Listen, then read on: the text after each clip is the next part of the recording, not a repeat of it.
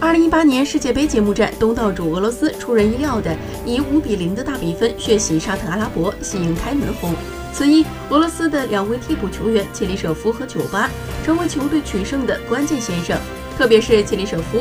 他在上半场替换意外受伤的球队核心扎格耶夫登场后，表现十分抢眼，在上下半场各入一记精彩进球，帮助俄罗斯完成大胜。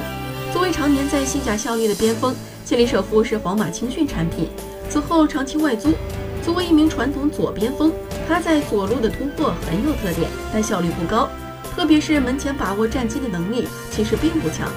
尽管早在2012年便完成了国家队处子秀，但直到世界杯开打前，他仅仅为国家队出场十一次，打进一球。然而，在卢日尼基球场，切里舍夫的出场改变了一切，成为了俄罗斯的国家英雄。